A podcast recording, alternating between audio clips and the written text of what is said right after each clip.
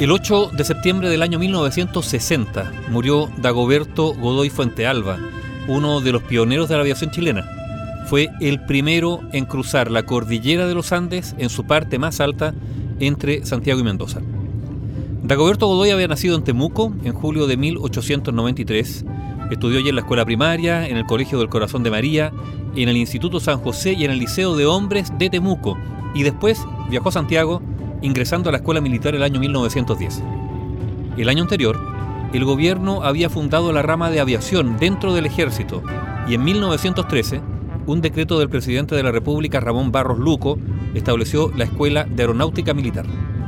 Dagoberto Godoy, cuando egresó de la escuela militar como oficial del arma de ingenieros, fue destinado al batallón de ferrocarrileros, que funcionaba en instalaciones contiguas a la escuela de aeronáutica el año 1915, quiso ingresar a la dotación de oficiales que día a día veía elevarse en los aeroplanos Blériot y los Sánchez Besa que poseía la escuela vecina. Elevó entonces la solicitud, rindió el examen y logró ser seleccionado para cursar. Durante todo el año, Godoy aprendió todos los detalles de la por aquellos años nueva ciencia aeronáutica junto a un grupo de distinguidos condiscípulos y el 12 de febrero siguiente fue ascendido a teniente primero del ejército. En el libro Dagoberto Godoy Fuentealba, Cóndor de los Andes, de Héctor Alarcón Carrasco, se hace un recuento de los intentos hechos por argentinos y chilenos antes del año 1918 por vencer la cordillera de los Andes. Comienza por el intento de Clodomiro Figueroa en 1813, seguido por el de Jorge Newbery, que perdió la vida el año 1914 sin lograrlo. También los esfuerzos de Alberto Roque Macías, el mismo año 1914, y el cruce en globo de los argentinos Eduardo Bradley y Ángel María Zuloaga en 1915. Asimismo, los intentos de Pedro Leandro Zani y de Luis Zenobio Candelaria de 1917. El último logró cruzar de Argentina a Chile por Zapala, pero faltaba quien lo hiciera por las más altas cumbres. Según el libro, ciertas circunstancias fueron preparando la hazaña de Godoy.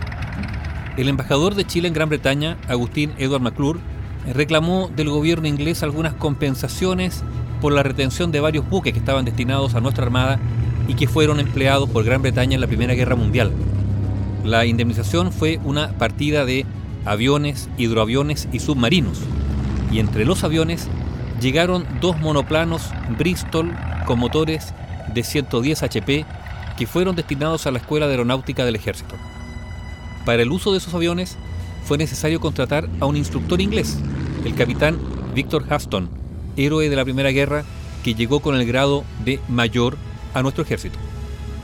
Dagoberto Godoy fue escogido para realizar vuelos de altura, a fin de intentar un posible cruce de la cordillera, y con la llegada de esos aviones con mayor potencia, Godoy solo quedó en espera de las órdenes superiores para emprender la travesía el 12 de diciembre del año 1918, el Bristol de Dagoberto Godoy se elevó en espiral hasta los 4.000 metros, tomó dirección al Cerro San Ramón y después se perdió de vista tras el Tupungato.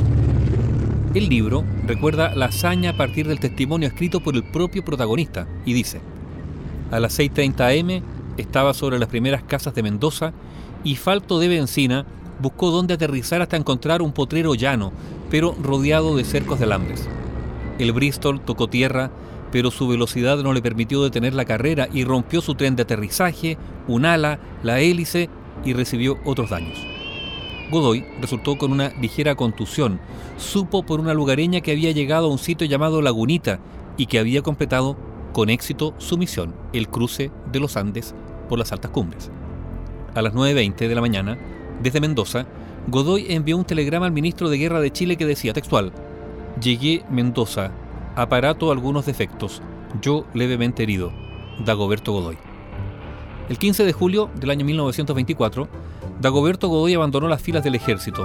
Posteriormente, el año 1930, se creó la Fuerza Aérea de Chile y en 1936, el presidente Arturo Alessandri le otorgó el grado honorífico de capitán de bandada. El año 1940 se instauró el 12 de diciembre como el Día de la Fuerza Aérea de Chile, el mismo día de la hazaña de Dagoberto Godoy Fuentealba, que murió en Santiago el 8 de septiembre de 1960 a los 67 años.